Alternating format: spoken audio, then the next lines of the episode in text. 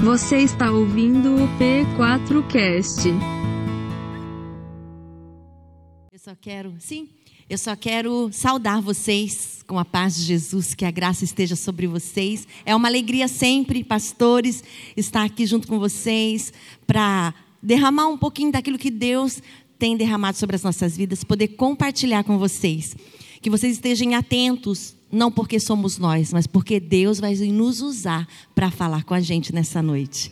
Amém? Vou dar as honras aqui ao meu marido, ele vai dar um início e depois eu também vou vir compartilhar algo com vocês. Amém? Muito bem. Obrigado. Muito boa noite. Amém. Tudo bem com vocês? Amém. Sempre é uma alegria estar aqui, rever os irmãos, rever os pastores desta casa, que com o passar dos anos, não é? Mesmo a gente não estando muito perto, eu aprendo com Jesus que a gente não precisa conhecer mais as pessoas necessariamente pertinho, não é? Isso é bom quando nós temos a oportunidade, mas a gente precisa conhecer as pessoas no espírito, não é? E aí eu lembro quando Maria, certo, a mãe biológica de Cristo Jesus, estava grávida e ela foi ao encontro, certo, de sua parente Isabel. E quando elas se encontraram, diz que um nenecinho que estava em uma, não é? E estava em outra, um nenecinho saltou no ventre delas. E eu ilustro que quando a gente se encontra, não é? E o Espírito dá testemunho, não é? É como que um neném salta dentro da gente também. Há uma identificação. E desde a primeira vez que eu estive aqui, a gente se identificou com esta casa, com o trabalho, não é? E fomos nos conhecendo assim aos pouquinhos eu acho que já é a quarta ou a quinta vez que eu estou aqui, mais ou menos, não é? E sempre para mim é uma alegria, não é? Eu gosto muito desta cidade, não é? Também. Então é muito bom para nós estarmos aqui. Amém? É, é, queria que você pudesse estar abrindo comigo é, em João. O texto, certo, que vocês estão usando como eu chamo de. É, uma indicação profética, é para mim um texto bem interessante, um texto que a mim pessoalmente me agrada, me agrada bastante, ok? Então, é João capítulo número 4, versículo 34, vamos ler o 34 e o 35. Ok? Vocês têm aí? Você, seu aplicativo, na Bíblia de papel. O importante é que você possa acompanhar a leitura comigo. É, diz o seguinte, em verso 34: Disse Jesus: A minha comida é fazer a vontade daquele que me enviou e concluir a sua obra. Vocês não dizem que daqui a quatro meses haverá a colheita? Eu lhes digo: abram os seus olhos e vejam os campos eles já estão maduros para a colheita ou eles já estão brancos para essa colheita, ok? Então, esse texto me chama muito a atenção. Para mim é um texto bem, bem interessante esse texto, não é? Porque eu vejo, em, em algum momento eu vou lhe explicar melhor isso, mas eu vejo uma ação profética de Cristo neste texto. Bom, já vou lhe dizer, não é? A capacidade de olhar para algo que está distante e aproximá-lo para meu presente. Não sei se me faço entender. Jesus pergunta: vocês pensam, ou, ou vocês dizem que falta um tempo ainda para a colheita? Mas Jesus disse: Olha, mas se vocês levantam seus olhos, vocês vão perceber o que o calendário não consegue dizer para vocês, porque não faltam quatro meses, mas os campos estão prontos, é, listos, diríamos em espanhol, não é? Para a colheita. Então, eu vejo que Cristo Jesus se move numa percepção profética.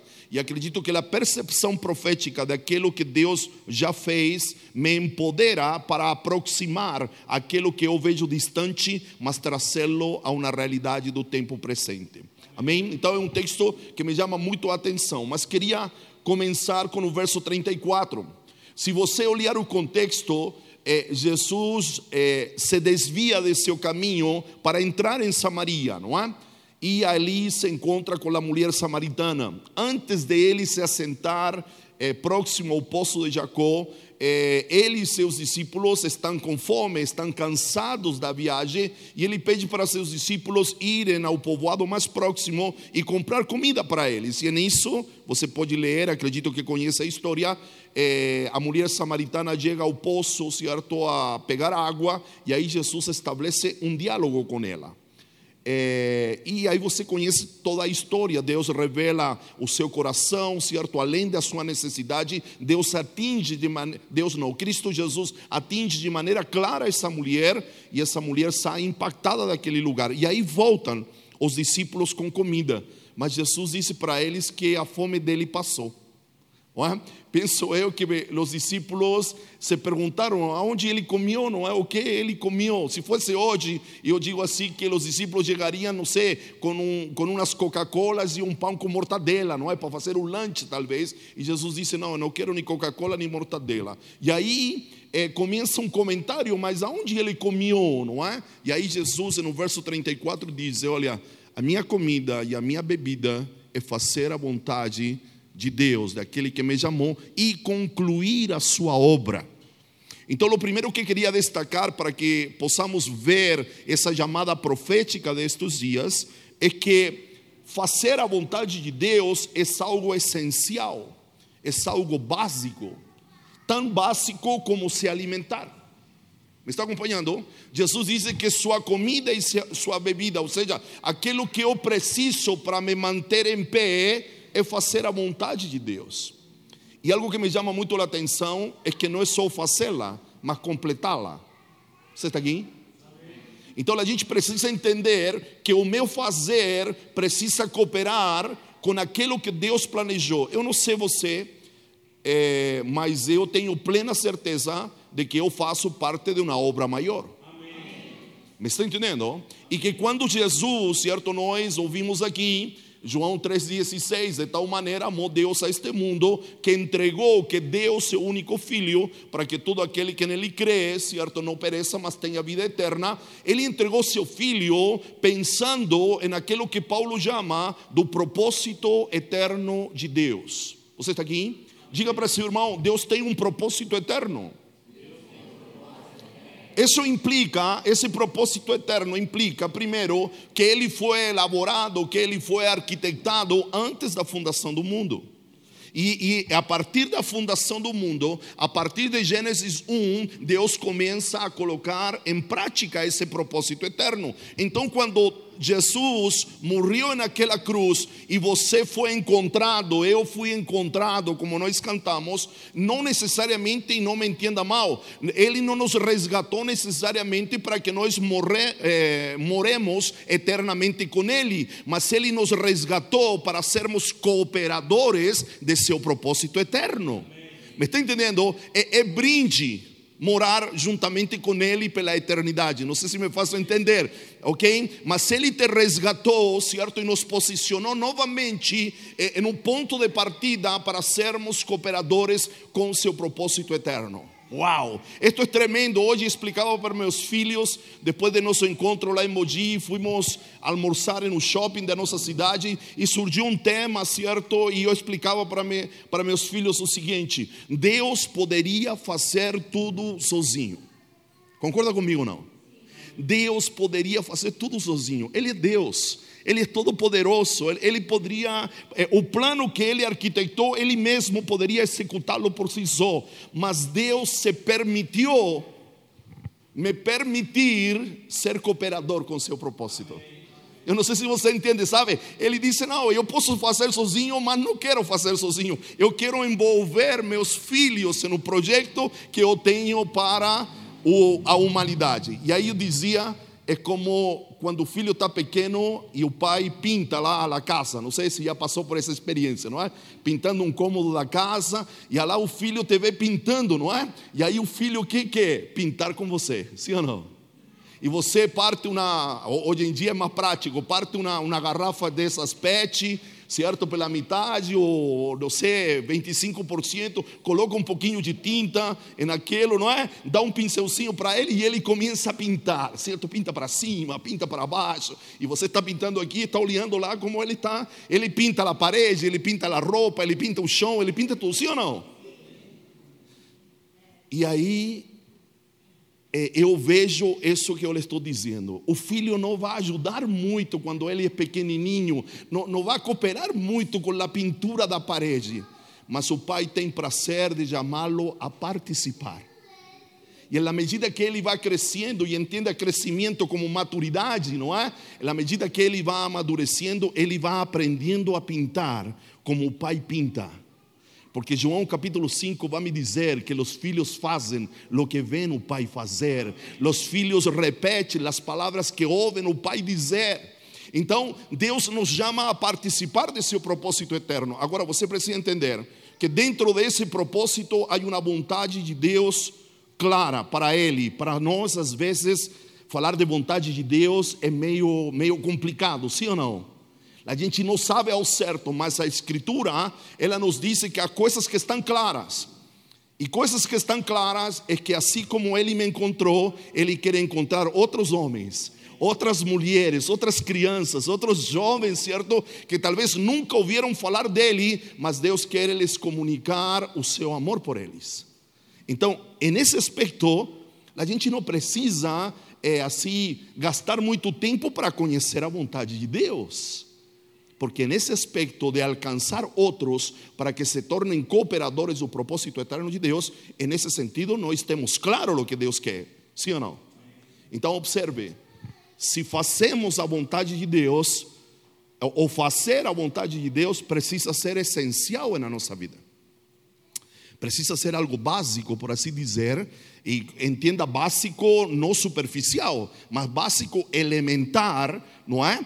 Para é, cumprir aquilo que Deus nos tem pedido, assim como nos alimentamos. E não só participar, mas completar, terminar aquilo que Paulo expressa.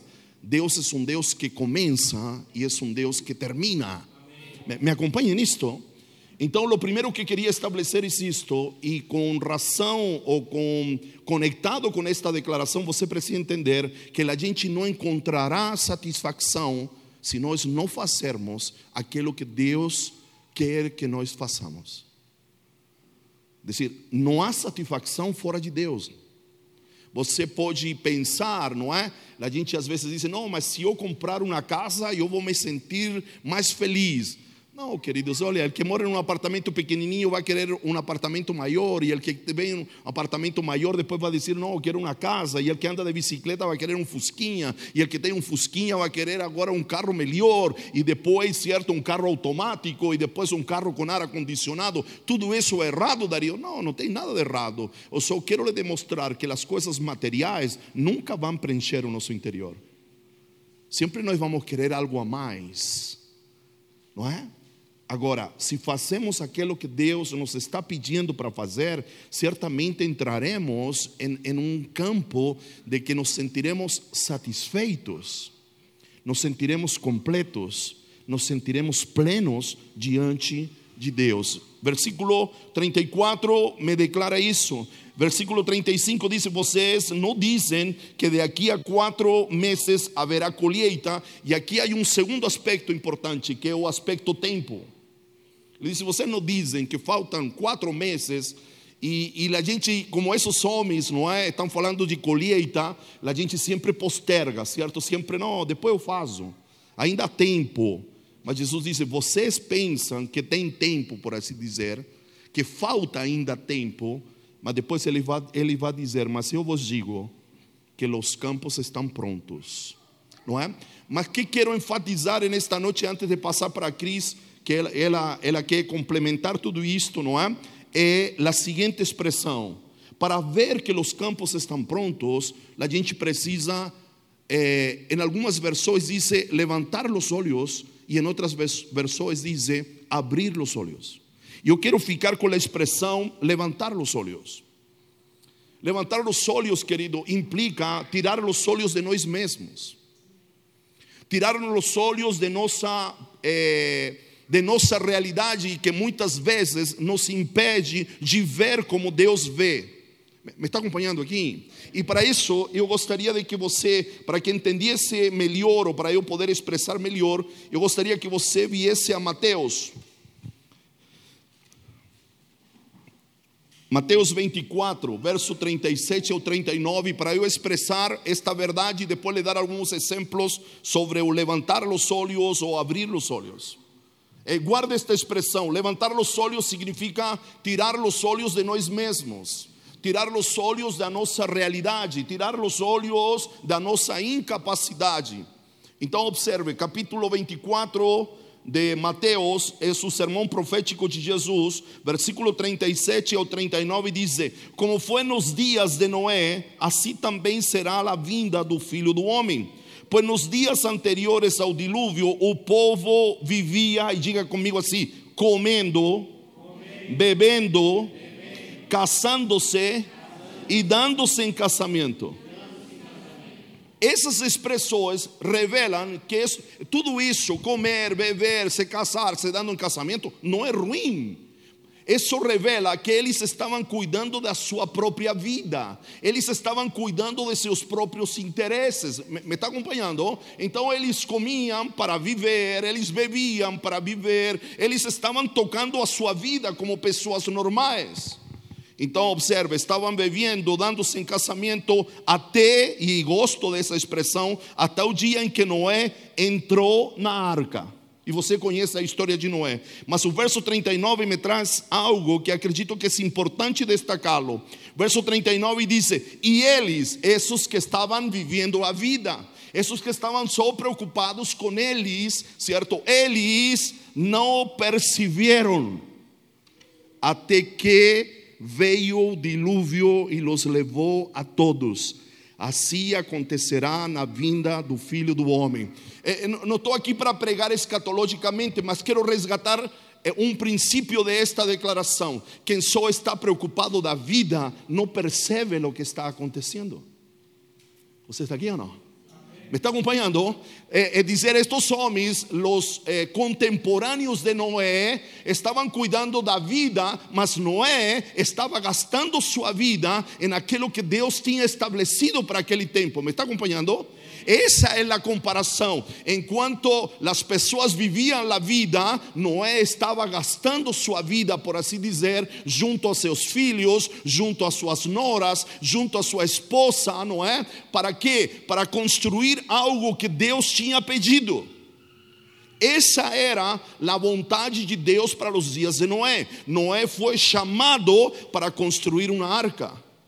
E o livro de Hebreus, capítulo número 11, em seus primeiros versículos, vai dizer que Noé construiu uma arca na qual sua família se salvasse, e através de esta atitude, certo, que envolveu obediência, condenou o mundo e salvou sua casa. Me acompanham nisto não? Então, observe: os contemporâneos de Noé estavam tão preocupados da sua própria vida que não percebiam o que estava acontecendo ao redor. E este é o princípio que eu quero destacar para você. Quando estamos concentrados só em nós, a gente deixa de perceber algumas coisas. Quero lhe dar um exemplo concreto. Quando a gente está passando por uma dificuldade, a gente pensa que só acontece com a gente. Lembra a síndrome, a síndrome de Elias? Só eu fiquei só acontece comigo. Eu gosto de uma frase que ela é meia, meia cruel, não é? Meia assim esdrúxula, certo? Mas é muito oportuna, certo? A gente para de reclamar que o sapato aperta quando a gente vê outro que não tem pé. Você está aqui? ¿Me está acompanhando? Que quero lhe expressar que às vezes a gente pensa que as demandas da nossa vida, que as contas que nós temos para pagar, que os desafios que nós temos na nossa vida, parece que nos vão roubando e a gente vai entrando em um círculo vicioso e a gente só se preocupa só da gente, só da gente. Trabalhar para a gente, trabalhar para pagar, trabalhar para sobreviver. Tudo isso, querido, não, não é ruim. ¿Me está acompanhando? Mas isso nos rouba de um propósito maior. Porque enquanto estamos só preocupados conosco, como estes homens, a gente não percebe a real situação ou o que está acontecendo. Então, voltando ao texto de João com Jesus, Jesus disse assim: Vocês dizem, não é? Mas eu vos digo, levantem os olhos. E aqui é uma expressão que a mim me agrada aqui no Brasil, que diz que uma pessoa que só se preocupa dela está eh, como olhando para seu umbigo, não é? Então a gente só olha para a gente. Mas Jesus, certo, a, a seus, disci- a los discípulos diz: Olha, vocês dizem que faltam quatro meses, mas eu vos digo que se vocês levantam os olhos, vocês vão enxergar outra realidade. Então, sabe, meu desafio nesta noite é te orientar e te instruir a que você tire os olhos de você mesmo e possa colocá-los, não, não vou dizer que em Jesus, mas em aquilo, em, los, em aquilo que Jesus está colocando os olhos agora. O autor a los hebreus diz que meus olhos precisam estar fixos em Cristo Jesus, o autor e consumador de minha fé. E esse é um primeiro passo. Mas se meus olhos estão fixos em Cristo Jesus, o autor e consumador da minha fé, agora meus olhos precisam estar fixos em aquilo que Ele quer, certo? Ou, não que Ele quer, mas em aquilo onde seu coração está inclinado. Me faço entender nesta noite? E certamente na aplicação para este dia, o coração de Deus, querido, está inclinado para os perdidos. O coração de Deus está inclinado para as nações da terra. Sabe, quer alcançar sucesso na sua vida e a sua vida espiritual, certo? Ame o que Deus ama. Ah, Me está acompanhando? Quer ser feliz na sua caminhada espiritual? Ame o que Deus ama, certo? Outro dia eu posso voltar e lhe dizer alguns pontos daquilo que Deus ama, mas nesta noite vou lhe dizer tão só um: Deus ama os perdidos. Deus ama as nações da terra. Deus ama aqueles que ainda não tiveram um encontro com Ele. É, é, Deus ama aqueles que ainda não entenderam que Ele trouxe luz em meio às trevas, que Ele derrubou as barreiras, Ele acabou com as mentiras através de seu Filho e Ele está, certo, chamamos assim, é, incumbido de que eles entendam e compreendam aquilo que nós em algum momento já entendemos e nos levou a caminhar juntamente com Cristo Jesus. Você está aqui? Então observe, nesta noite, se lhe podemos enfatizar em algo, eu estou aqui para lhe dizer: é chegado o tempo de levantar os olhos. É chegado o tempo de erguer os olhos, certo? E enxergar a realidade de Deus para a sua vida. E aqui eu quero, certo? Eu quero lhe dar alguns exemplos. Então é meu tempo, coloquei um tempo aqui para não consumir o tempo da crise. Estou ficando organizado, estou ficando inteligente. Por gentileza, eh, Gênesis, vamos trabalhar um pouquinho nos quatro textos. Gênesis, capítulo 13, verso 14. Gênesis, capítulo 13, verso 14 e 15. Vocês me estão acompanhando, não é? Muito bem.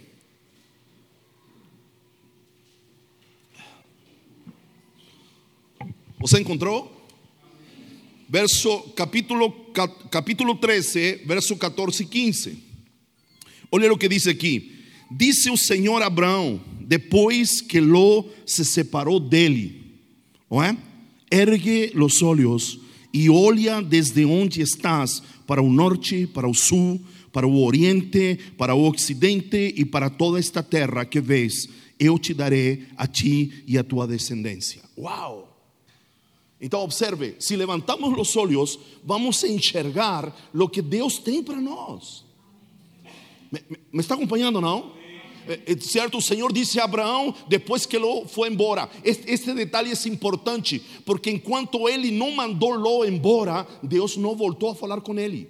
Você pode ver isso, certo, mais atrás. Por isso o texto diz: eh, depois de ter mandado Ló embora, certo, há uma tradução, o Senhor voltou a falar com Abraão e lhe diz: levanta teus olhos e enxerga a terra enxerga a terra que eu prometi a você. Me está acompanhando? Então, se a gente só está preocupado com nossa vidinha, com nossos problemas, e a gente não levanta os olhos, a gente não vai enxergar a dimensão da tarefa ou da incumbência que Deus já reservou para cada um de nós.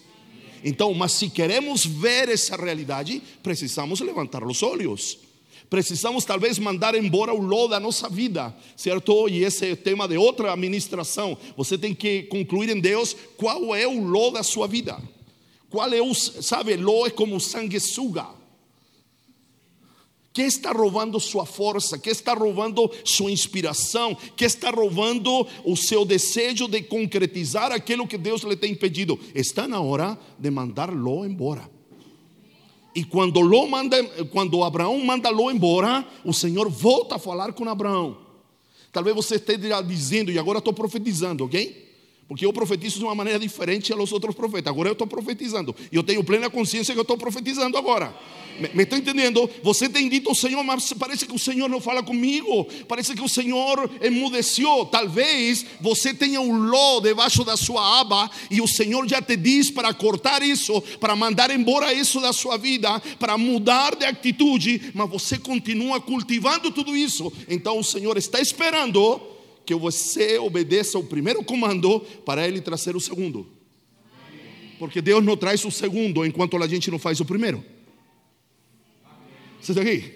Então, se você, chamémoslo assim, se tem queixado e dito assim para o Senhor: Senhor, parece que o Senhor não me fala, o Senhor não me traz outra instrução, o Senhor só traz o segundo passo quando eu executei o primeiro. Então, quero lhe dar uma recomendação: manda embora logo, logo. Para que Deus fale com você e você possa levantar os olhos de sua, de sua realidade, de sua vidinha, não é? E você possa contemplar aonde Deus quer te conduzir nestes dias, não é? Segundo exemplo, é, capítulo 22 de Gênesis, avance. Capítulo 22, por gentileza. Se estou falando um pouco rápido, me perdoe, porque tem um tempo, a gente fez como uma programação entre nós com a Cris. Então eu quero cumprir aí, sempre eu me passo, não é? Do tempo, não é? mas eu, eu, quero, eu, quero, eu quero ser fiel ao, ao compromisso. é, capítulo 22, verso 4. Olha o que diz assim: Ao terceiro dia, novamente Abraão erguiu, levantou os olhos e viu o lugar de longe. Diga assim comigo: se eu levanto os olhos, vou enxergar o lugar. Uau! Você está aqui ou não? Mas está entendendo? De repente você está aqui e diz: Ah, mas eu não sei para que Deus me chamou. Eu, eu, vejo o pastor, eu vejo o diácono, eu vejo o irmãozinho cooperando com as crianças. Mas eu não sei, pastor. A verdade, que Deus quer de mim? Então levante os olhos. Porque aquele que levanta os olhos, ele enxerga o lugar ele chega onde Deus o quer, me está entendendo? Seja, não sei, servindo no diaconato, certo? Apoiando o ministério infantil, apoiando o ministério de louvor, eu não sei. Mas quando só estamos preocupados em nós, a gente tem dificuldade de enxergar o lugar. E quando falo lugar, não estou falando de posição, mas aonde o Senhor nos quer agindo ou atuando e cooperando com tudo isso. Você me está acompanhando, não é? Amém. Terceiro exemplo de levantar os olhos ainda no capítulo 22, verso 13. 22, 13. Tendo Abraão levantado os olhos ou erguido os olhos, viu atrás de si o carneiro preso pelos chifres entre os arbustos. Tomou Abraão o carneiro e lo ofereceu em holocausto em um lugar de seu filho. Uau! Eu acredito que o carneiro estava eh, enredado, certo, é, pelos seus chifres do primeiro momento que Abraão chegou. Ele não apareceu disse, não, agora, certo, porque ele ia sacrificar seu filho. Ele disse o texto que ele levantou o cutelo e aí o anjo do Senhor disse, não, não, não mate o menino. E, e não foi junto com, não, não, não mate o menino. Fum, apareceu o carneiro aí do lado. Não, para mim o carneiro sempre esteve. Me está acompanhando? Mas ele estava tão focado, certo, no que Deus lhe tinha pedido. Ele está, Abraão estava tão focado nisso que ele não enxergou o carneiro. Mas quando a voz do anjo do Senhor veio e disse: Não mate um menino, porque o que eu precisava de você, você já me deu, não é? Não, não, sei se você entende esse texto. Às vezes Deus nos pede algo e Ele não quer aquilo que Ele nos pediu, Ele está querendo algo interno da gente.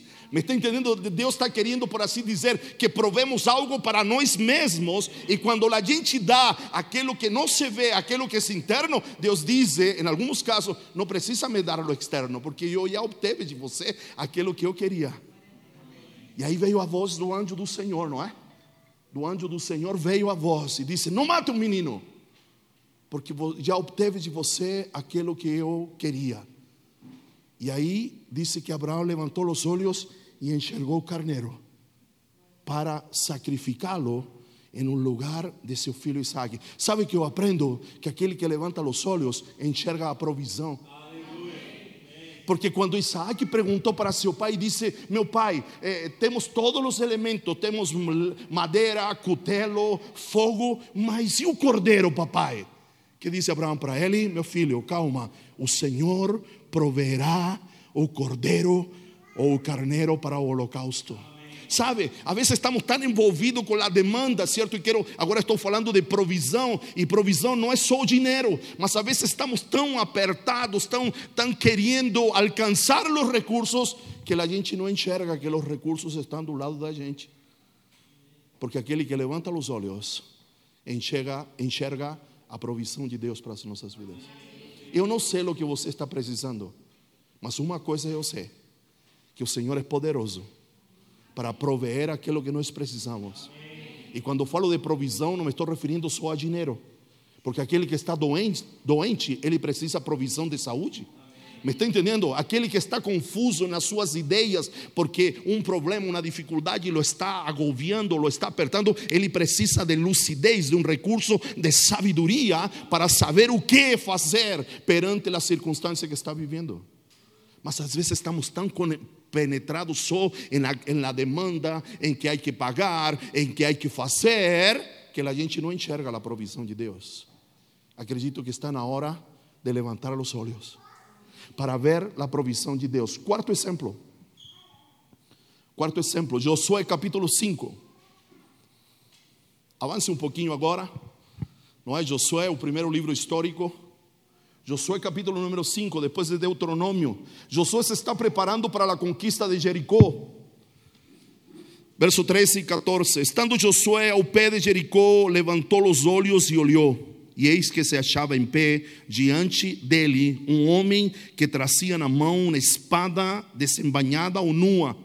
Chegou-se eh, chegou Josué a ele, se achegou Josué a ele e disse: És tu dos nossos ou de, dos nossos adversários? Respondeu ele: Não. Sou o príncipe do exército do Senhor e acabo de chegar. Então Josué se postrou com o rosto em terra e o adorou. Uau, que texto este! Sabe por que este texto é interessante? Porque a gente pensa assim, que quando Deus envia ajuda, não é? É para nos ajudar a nós. Não é? Josué pergunta: Você está aqui por quê? Para ajudar a nós conquistar Jericó ou está de favor de nossos inimigos? E a mim me encanta esta resposta. Porque o anjo do Senhor, e acredita-se ser, não é? Uma pré-encarnação de Cristo, pela adoração que Josué oferece a ele, ele disse aqui: Eu não estou nem aqui nem por vocês, nem por eles, eu estou aqui por ele. Ele disse: Eu sou o príncipe do exército do Senhor. Eu não estou aqui nem para te ajudar a ti, nem para ajudar os teus inimigos. Eu estou aqui para cumprir o desejo do meu pai. Eu estou aqui para cooperar com aquilo que o pai disse que vai acontecer. E isto é fantástico, porque a gente às vezes pensa que Deus se inclina para um lado e para outro. Sabe qual é a inclinação do pai? A inclinação do pai é a obra de seu filho. Você está aqui ou não? A inclinação do pai é seu filho. Deus tem uma queda, Deus tem, chamamos assim, entenda-lo bem, em sentido figurado, uma fraqueza, e essa fraqueza é seu filho. Tudo o que o filho pede, o pai dá. Me está acompanhando? Qual é a ideia? Josué levantou seus olhos e ele enxergou, não é? Que haviam recursos para que o propósito de Deus se cumprisse. E o propósito de Deus era não só dar Jericó a Israel, mas que eles possuíssem e conquistassem e ocupassem a terra. O último texto é o texto que nós lemos no começo. Levantem seus olhos e vejam: os campos estão prontos. Se tiramos os olhos de nós mesmos, vamos ver que podemos ser úteis para aquilo que Deus planejou acontecer em outubro do ano 2022, em novembro do ano 2022, em dezembro do ano 2022, ou no ano 2023, ou no ano 2024. A gente precisa entender o tempo e a gente precisa parar de procrastinar. E no português, claro, empurrar com a barriga aquilo que Deus está querendo manifestar em nossos dias. Me está acompanhando? Quero terminar a minha parte para ceder a segunda parte para, para minha esposa. Quero profetizar sobre a sua vida. que aquilo que você pensa que vai demorar muito, Deus pode fazê-lo acontecer aqui e agora.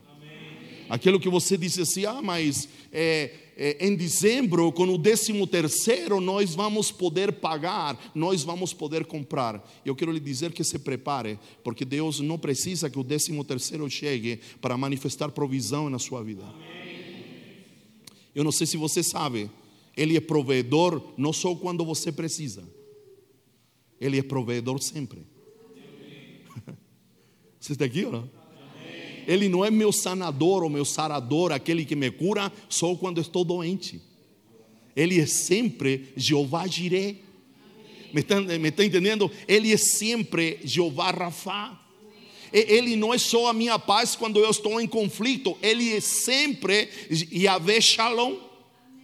Ele sempre tem paz para dar, não só quando eu estou atribulado ou conturbado. Então quero que possa crer você e se preparar, porque Deus é um Deus que pode aproximar aquilo que parece longe, aquilo que parece que vai demorar tanto. O Senhor pode dizer: levante seus olhos e veja. Me acompanhe nisto? Porque aquilo que nós estamos esperando que aconteça na eternidade já aconteceu já aconteceu. Agora, se eu consigo enxergar a eternidade, onde tudo já aconteceu, através da janela da fé, eu posso chamar a existência, como me ensina Hebreus 11, aquilo que já aconteceu. Então, nestes dias, quero que você se atreva a olhar pela janela da fé e que ao olhar você e eu possamos ser empoderados para chamar à existência aquilo que já é, Amém. aquilo que já aconteceu.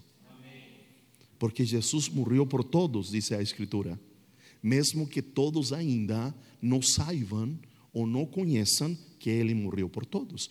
Mas o texto diz que Ele morreu por todos. Amém. Agora, cabe a nós comunicar que esse Cristo morreu por todos. Amém. E que aquilo que nós estamos vivendo, aquele que ainda não, não, não tem este entendimento, ele pode ser encontrado por Deus através de Cristo e passar a viver aquilo que nós estamos começando a viver. Termino minha palavra desta noite dizendo: há coisas que já estão prontas. Os campos brancos significam os campos estão prontos.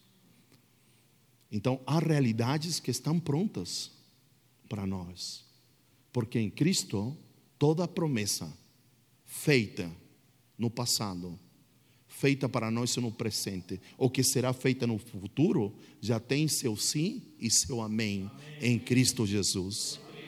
É, é o que disse Paulo, já, já, já foi, você já tem um aval de Deus. Se Ele prometeu, na promessa que Ele fez, lá que vai fazer hoje e lá que vai fazer amanhã, se veio de Deus, já tem seu cumprimento em Cristo Jesus. Amém? Amém? Vou chamar minha esposa.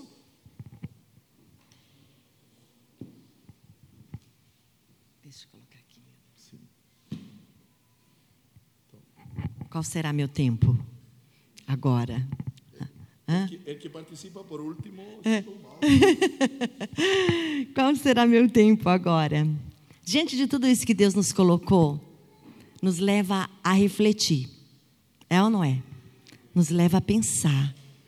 Nos leva a colocar os olhos no que realmente devemos colocar os olhos. E eu quero convidar você a olhar para dentro da tua casa. E a primeira casa é você. A segunda casa é a sua família. Dentro de tudo isso que o Dario colocou, da parte do Senhor, levantar os olhos e ver como Deus vê. Precisamos levantar os olhos, queridos, que a primeira missão começa dentro da minha casa. Né? Os cultos missionários, eles acontecem, são uma bênção. E o Senhor poderia fazer tudo sozinho. Poderia ou não poderia? O Dario disse isso. Mas olha que coisa mais linda de Jesus. Ele nos dá a honra, Carol, o privilégio de participar de um projeto missionário. É uma honra, é um privilégio, é um presente. Porque Deus pode mandar 10 mil reais para esse missionário aí, ó. Muito mais. Ele é dono do ouro e da prata. Mas ele fala assim: eu vou dar uma oportunidade para os meus filhos participar desse projeto. E aí você pode pensar, pastora, mas olha, não tenho dinheiro, não. Não vai dar para mim participar. Eu não tenho como ajudar. E aí a gente tem uma frase, não sei se vocês já ouviram, que fala assim: ninguém dá o que não tem. Já ouviu isso? Mas eu quero dizer para você: quem está em Cristo dá até o que não tem. O apóstolo Paulo foi tão abençoado por uma igreja que não tinha muito. E eles tiraram até o que eles não tinham, eles entregaram aos pés do apóstolo. Porque quando a gente está em Cristo, a gente quer entregar. A gente quer derramar. E a gente entrega até aquilo que não tem, porque em Cristo a gente já tem tudo. Quero dizer para você que a nossa alma diz que nós não temos, que nós não podemos. Ah, mas eu preciso pagar aquilo, mas eu preciso arrumar aquilo outro. E aí o que o Dario disse: vamos tirar um pouquinho os olhos da gente mesmo, do nosso umbigo, e colocar os olhos no que Deus está colocando os olhos. Não é verdade? Então nós precisamos enxergar desta maneira, como Deus. Levanta os seus olhos, tira os olhos da circunstância, tira os olhos das situações, tira os olhos daquilo que você está vivendo. Coloca os olhos para lá, ó. Vamos ver lá pronto onde Deus está vindo. Eu marquei aqui enquanto o Dário falava, eu marquei aqui, olha. É, para ver o, campo é preciso levantar os olhos. E quando levantamos os olhos, podemos ver como Deus vê. Quando a gente levanta os olhos, a gente começa a ver como Ele vê. Efésios diz, em Efésios diz que nós já fomos abençoados com toda sorte de bênçãos espirituais, celestiais. Sabe por que você pode dar? Porque você é abençoado. Só quem não é abençoado que não tem como dar nada. Nós não damos para barganhar. Ah, eu vou abençoar, vou comprar lá uns cinco números, né? Porque eu quero ser abençoado. Você é abençoado, por isso que você pode comprar mais de cinco. Porque só os abençoados podem. É ou não é verdade? Porque nós já fomos abençoados, nós não seremos. Não adianta você falar, Senhor, me abençoa para me abençoar esse projeto. Deus lá de cima vai olhar assim: o que, que você está orando, filho? Como assim te abençoa? Não tem mais nada para te dar. Eu já te dei tudo. Ele deu tudo. Deus já deu tudo. Não dá para pedir mais nada. Você está tá ouvindo isso? Não dá para pedir mais nada para Deus. Ele já deu. Mas como assim, pastor? Não dá para pedir mais nada? Não dá, querido. Já deu tudo. Nós precisamos nos apropriar, porque Ele já deu. Precisamos nos apropriar para viver. É isso que a gente precisa. Não tem que ficar pedindo mais nada, porque não tem mais nada para dar para você. É assim que Deus faz. Ele já deu o único filho que ele tinha. Ele deu o filho que ele tinha. A gente quer mais o quê? Se ele deu tudo que tinha. O, mais, o que de mais valor ele tinha, ele deu. Então nós temos é que nos apropriar, temos que levantar os olhos, enxergar o que Deus já me deu. Eu tenho que me apropriar para viver. Levanta os olhos e veja o que Ele já te deu. Se aproprie e viva intensamente o que o Senhor te entregou. Amém? Eu quero contar só um pedacinho de algo que o Senhor colocou no meu coração, no meu espírito, quando a Carol falou que queria eu e Dario ministrando aqui, Carol, só você, viu? Aí eu falei, Senhor, como é que eu vou participar disso? Né? E Deus me trouxe algo no meu espírito que vai edificar a sua vida. A Miriam falou, mãe, qual é o texto que você vai é, vai, vai dar como ênfase. Eu falei assim: vai ser Cristina, capítulo 5, do verso 1 ao 20. Ela falou: Que isso, mãe? Como assim Cristina, que é o meu nome? Porque Deus está escrevendo com o nosso nome uma história. Eu amo a Bíblia, eu amo tudo que está aqui. Mas eu também preciso deixar Deus manifestar a vida de Cristo que está em mim, para que o corpo seja edificado. Então eu vou contar para vocês, não é um livro apócrifo, viu, gente? é uma história que o Senhor está escrevendo. Que ele já escreveu, né? E eu estou dando liberdade em Cristo Jesus de tratando de viver tudo isso que ele escreveu. Relacionado à missão. Dario, não sei se todos sabem, tinha um desejo ardente de viver na Espanha, no País Basco. Né, meu amor? Um desejo ardente, ardente. Pensa. E ele queria muito. E ele foi em 2000, eu não lembro bem de data, eu sou péssima de data. Ano 99 foi sondar a terra. E ele foi para a Espanha. Ficou lá bastante tempo, acho que mais de um mês. 25 dias, datas e números, olha isso. Só Jesus, hein? Aí ele ficou lá 25 dias. Eu tinha a Mira, ela tinha 4 anos nessa época, mais ou menos isso. E ficamos, eu trabalhava, né? E ficamos, ele foi sondar a terra. Eu falei, Deus, o que, que esse homem foi fazer na Espanha? Eu não quero ir para lá. Não queria. Estava bom ali, o meu umbigo estava ótimo. Vivendo meu mundo, olhando meu umbigo, estava maravilhoso. Não quero. E ele foi. E quando ele chegou, chegou turbinado, pastor. Mulher, arruma as coisas porque nós vamos embora. Eu falei, Senhor da glória e misericórdia. Ele veio com, com um folheto de, de. Como que chama? Orçamento. Eu falei, que, que é esse orçamento que ele. Porque é em euro, né? Lá na Espanha é em euro. Eu falei, Senhor, Senhor Deus, eu não quero ir. E aí o que começou? Uma intriga entre eu e Dario. Ele querendo ir ou querendo ficar? Como é que faz isso? A gente é casado, não dá. Ou os dois ficam ou os dois vai. Mas ele queria ir e eu queria ficar. Aí eu, eu, trabalhava nesse tempo, né? Eu era telefonista no SESI. Aí o que eu fiz? Dario também dava aula de espanhol. A gente tinha uma escola de idiomas, onde dava aula de particulares, não era uma escola, era um lugar onde ele dava aula particular. Aí e a gente começou a ter muito atrito. Eu falei, aí eu falei, sabe uma coisa? Eu vou falar com Deus, sério. Agora eu vou falar sério. Entrei no meu quarto, eu morava numa, numa edícula e, e era aquele chãozinho vermelho, sabe? Que a gente insere e fica com o joelhinho tudo vermelho. Era lá.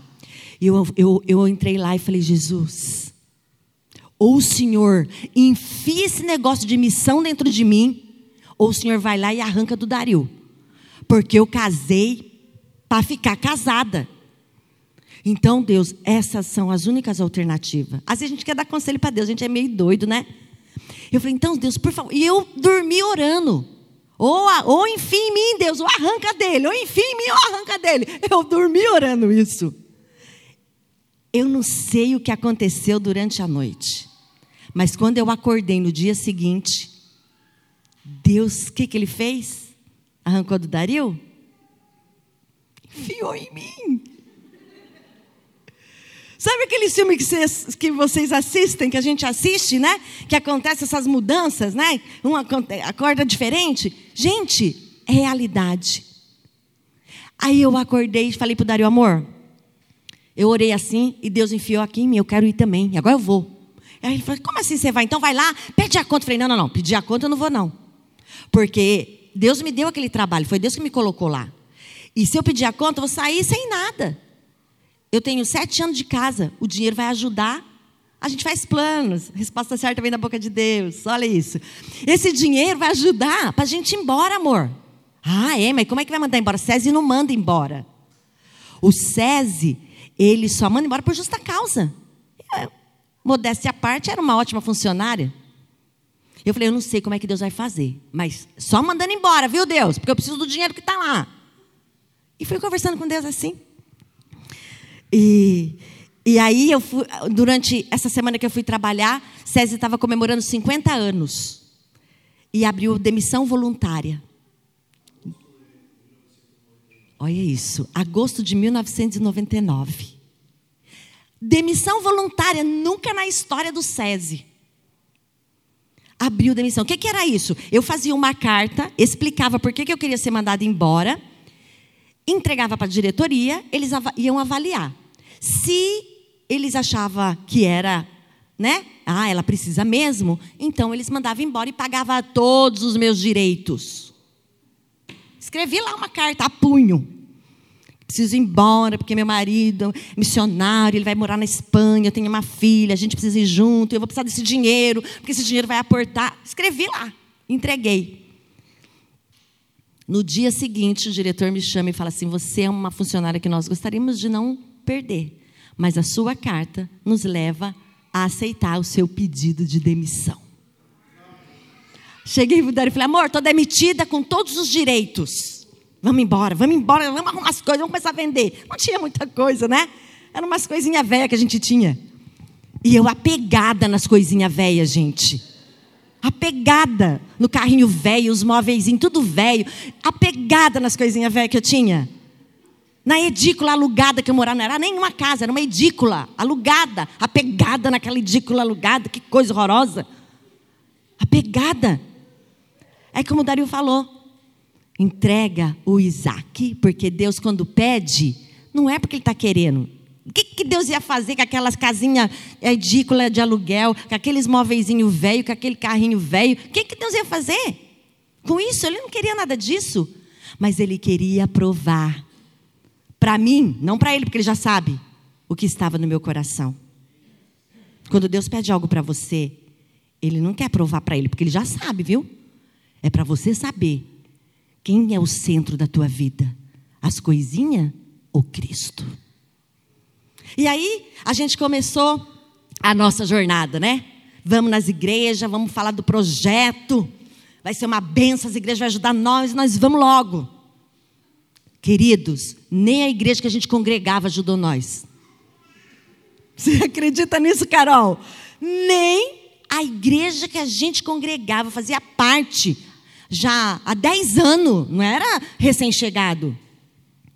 Nem eles se manifestaram.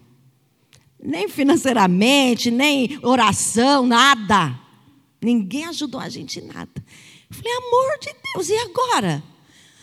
Como que a gente, só com esse dinheiro que eu peguei, não vai dar para nós ir, não. Pode ser que dê para ir, mas não dá para viver nem para voltar. Só dá para chegar. Não vai dar, não, esse negócio não está se dando certo, não. Deus está querendo falar alguma coisa, precisamos recorrer aí. Eu falei, Deus, agora que eu entreguei tudo para o Senhor, o Senhor já enfiou no meu coração o negócio, o que está acontecendo? Porque Deus se move da maneira dele, não é da nossa maneira. E aí, Dario, tadinho, decepcionado, frustrado, porque ele queria muito. E aí Dario falou assim: Deus, o povo da Espanha precisa de mim. Aí Deus fala para ele: Quem diz que precisa de você? O povo da Espanha precisa de mim, de você não precisa. Porque Deus faz como Ele quer. E aí o Dário levou um baque, né? E aí o Senhor nos levou, vou encurtar aqui, porque a história é longa. Quem sabe a próxima, né? Eu conto mais. Mas aí a gente foi pedir um conselho a um dos pastores da nossa cidade. E falamos para ele, pastor, está acontecendo isso, isso. Expliquei tudo que eu falei para vocês aqui. A gente sentou com ele, explicamos. Um pastor que não era um nosso pastor, um pastor neutro, que estava fora desse contexto, porque nós precisávamos de uma direção de Deus.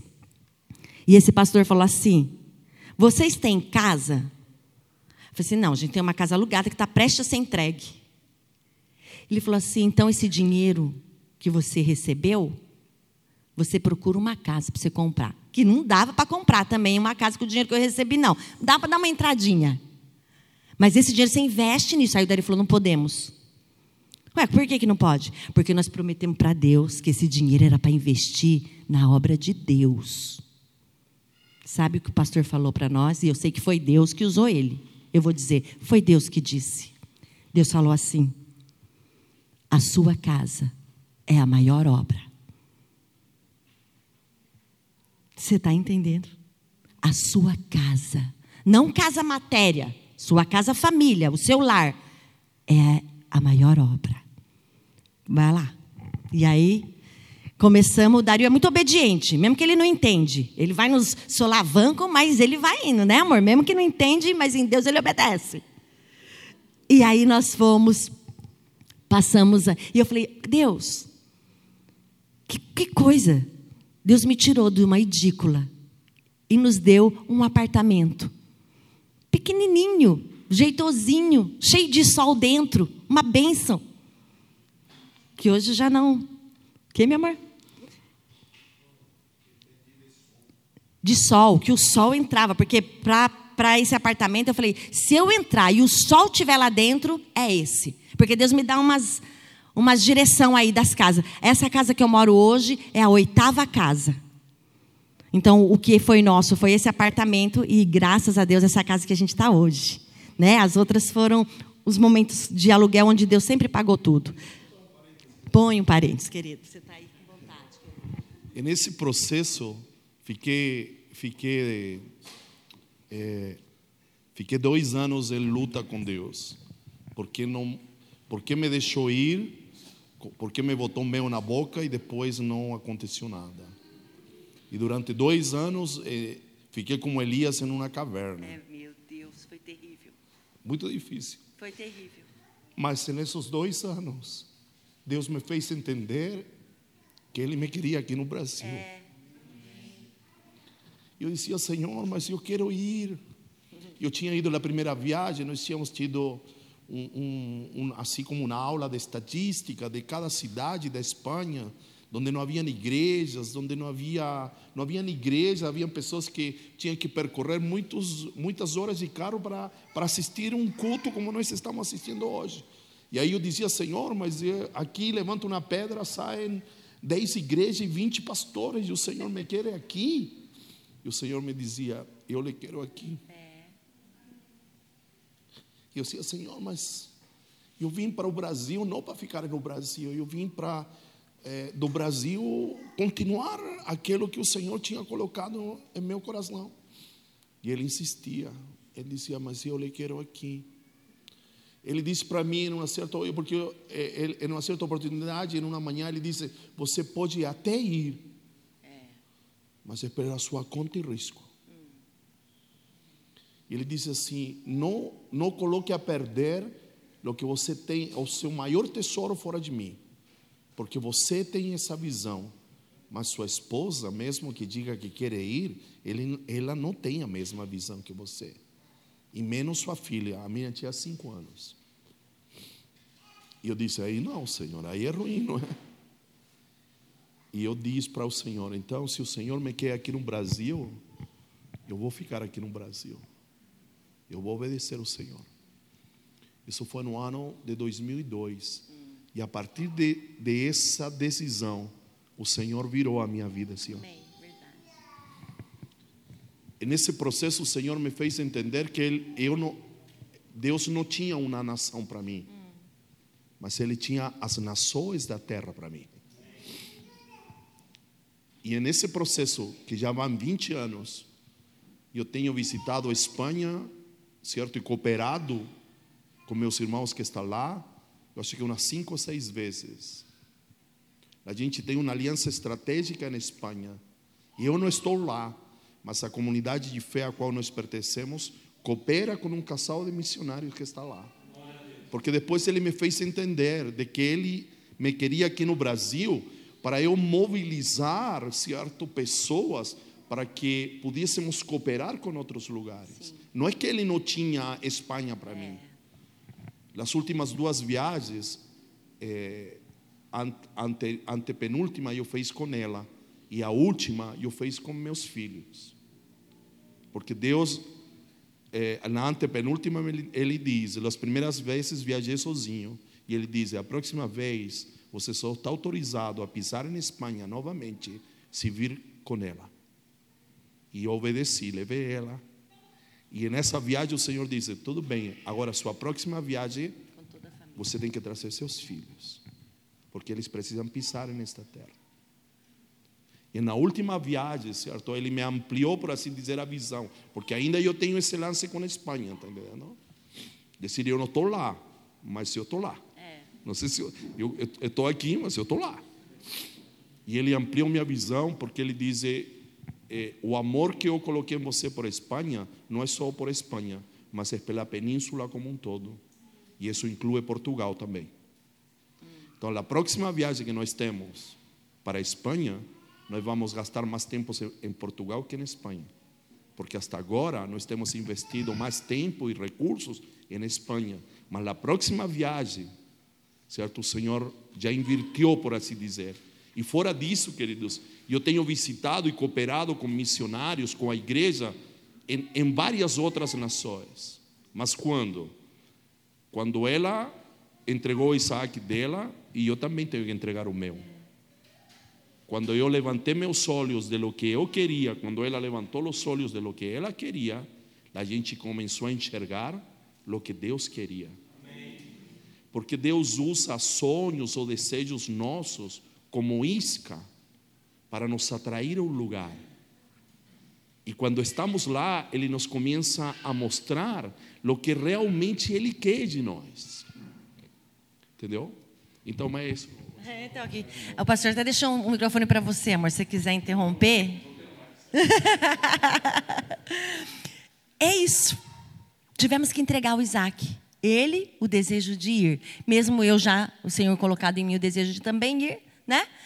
Mas o Senhor queria provar que não eram as coisinhas que tinha que ser o centro da minha vida, e Cristo. Não era o desejo do Dario de ir à Espanha, mas o desejo de Cristo nas nossas vidas. O teu desejo não tem que ser o centro. A tua vontade não tem que ser o centro. O centro tem que ser Cristo. Por isso que eu digo, tudo começa na nossa casa. A missão começa dentro da nossa casa. A missão começa dentro da família, mas para nós sabermos o que Deus realmente quer de nós, precisamos levantar os olhos e ver como Ele vê. Abram comigo em Salmos, por favor. Só um versículo, Salmo 93, versículo 5. Na versão internacional eu vou ler. E eu quero dar ênfase no final desse versículo. Abriram aí? Amém? Diz assim: Os teus mandamentos permanecem firmes e fiéis. A santidade, Senhor, é o ornamento perpétuo da tua casa. Nós mulheres, quando colocamos um ornamento, um enfeite, a gente coloca atrás da porta? Debaixo da mesa? Não. Nós mulheres, quando arrumamos um ornamento, a gente quer pôr lá no centro da mesa, no centro da sala, num canto onde todos vão apreciar. Coloque Cristo como um ornamento na tua vida. Cristo é o centro de todas as coisas tudo e de todos, Ele tem que ser o centro. Só dessa forma vamos ser plenos em Cristo. Sabe por que às vezes nós sentimos um vazio? Sabe por que às vezes nós nos sentimos meio perdidos na vida? Às vezes parece que a vida está sem sentido, está meio esquisita. Sabe por quê? Porque não estamos plenos em Cristo. O único que nos satisfaz 100% é Ele. A nossa satisfação não está em coisas nem em pessoas. A nossa satisfação tem que estar em Cristo Jesus. Por isso, quando olha para dentro da tua casa, primeiro a gente tem que olhar para dentro de nós. Porque quando nós falamos de olhar para dentro da casa, a gente fala, ai, tomara que o meu marido esteja escutando isso, para ele alinhar o que precisa. O marido pensa, tomara que minha mulher entenda que ela precisa se alinhar. Os filhos com os pais, os pais com os filhos. Quando Deus fala, é primeiro comigo. Eu me alinho em Cristo para que as outras coisas, as outras pessoas também se alinhem. Mas tem que começar em mim.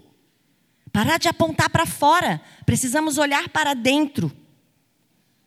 Precisamos olhar para dentro, queridos, e colocar, como eu disse, Cristo no centro de todas as coisas. Quero finalizar com Filipenses capítulo 4 do versículo 4 ao 9. Por favor, abram comigo, é bom que vocês acompanhem. Amém?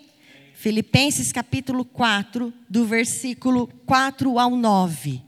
Diante de tudo que o Senhor falou através do Dario, desse testemunho, né, de Cristina capítulo 5, versículo 1 ao 20. que nós compartilhamos aqui com você. Eu quero que você ouça atentamente. Com certeza você já ouviu, você já leu. Mas essa palavra vai saltar como algo novo sobre a sua vida. Amém? Filipenses 4, do 4 ao 9, diz assim: Alegrem-se sempre no Senhor. Novamente direi: alegrem-se. Seja a amabilidade de vocês conhecida por todos, porque perto está o Senhor. Não andem ansiosos por coisa alguma, mas em tudo, pela oração e súplicas e com ação de graça, apresentem diante de Deus. E a paz de Deus, que excede todo entendimento, guardará o coração e a mente de vocês em Cristo Jesus. E finalmente, irmãos, tudo que for verdadeiro, tudo que for nobre, tudo que for correto, tudo que for puro, tudo que for amável, tudo que for de boa fama, se houver, se houver algo de excelente ou digno de louvor, pense nessas coisas. Agora põe atenção nesse versículo ponham em prática tudo que vocês aprenderam, receberam, ouviram e viram em Cristo Jesus. E o Deus de paz estará com vocês. Tudo que você aprende da parte de Deus, através daqueles que ministram, daqueles que estão próximo de você, é preciso parar. Olha que interessante Há passos aqui, gente, ó. É preciso tudo que você aprende, recebe, ouve e vê, é preciso colocar em prática. Vir e ouvir não é o suficiente. É preciso viver. É preciso praticar. É necessário se envolver com as coisas de Deus. Com aquilo que Deus está envolvido, com os projetos missionários dessa casa. Se envolva de alguma maneira. Se envolva, porque Deus está envolvido nisso. Levante os seus olhos e veja onde Deus, como Deus quer fazer. Porque eu e Dario estávamos dispostos para Deus. Né? Pra, a gente queria muito fazer, mas a gente achava que era daquele jeito, que a gente ia, que a gente ia morar, que gente... mas Deus queria de outra maneira. Como o Dario falou, hoje nós, como casa, como família, como igreja, alcançamos muito mais do que se estivéssemos vivendo na Espanha. Então, queridos, deixa Deus fazer do jeito dele. Amém? Deixa Deus fazer da maneira dele. Para de colocar o seu jeitinho. Para de colocar da sua maneira. Coloca da maneira de Deus. Deixa ele governar. Deixa ele reinar. A gente cantou aqui, que ousado amor de Deus. Um amor extraordinário. Um amor imensurável, um amor de valor incalculável. Como não confiar que Ele governe toda a nossa vida em Cristo? Como não confiar? Nós lemos, não vamos estar ansioso por coisa alguma. Não deixe que a ansiedade domine a sua vida. Entrega. É um exercício diário, mas a gente precisa entregar. Todos os dias, entregar ao Senhor. Agora eu vou finalizar de verdade. E eu vou ler aqui para você algo que o Senhor compartilhou comigo. É, em 1 Pedro, se você que está anotando, 1 Pedro capítulo 5, do versículo 6 ao 8. Eu vou dar aí, depois você lê em casa, tá? Vai de tarefa para você essa semana.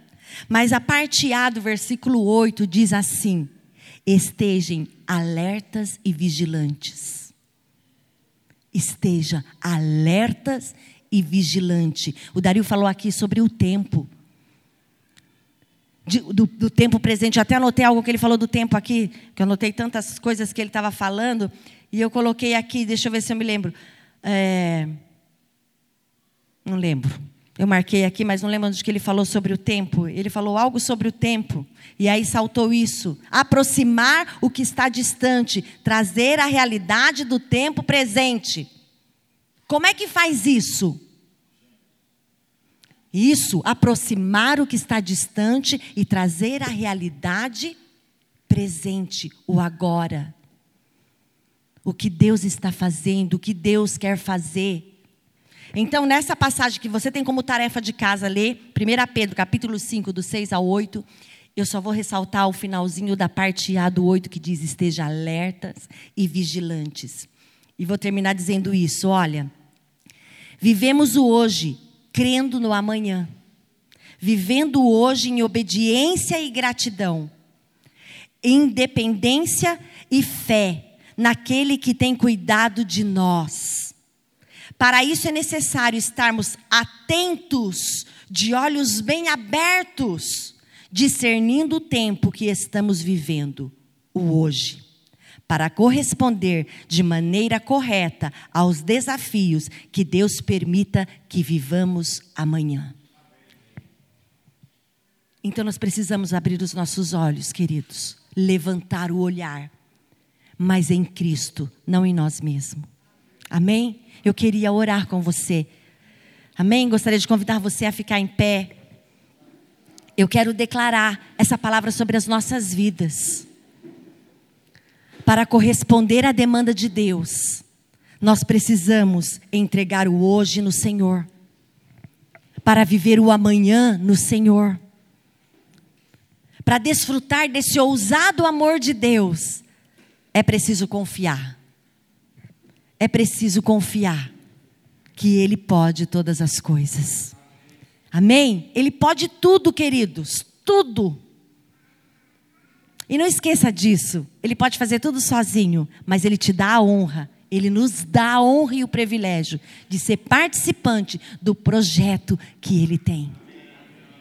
Amém? Glória a Deus. Feche os seus olhos se você se distrai. E fale com Deus aí a respeito disso. Senhor, eu, eu quero. Começa na minha casa. E não na minha casa quatro paredes. Começa na minha casa a partir de mim. Começa na minha casa, na minha família, Senhor.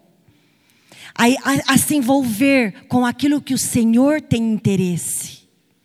A se é, envolver de maneira plena, tirando os olhos daquilo que eu quero, daquilo que eu desejo, daquilo que eu anseio, e correspondendo aquilo que o Senhor quer, porque a vontade do Senhor é sempre boa, perfeita e agradável.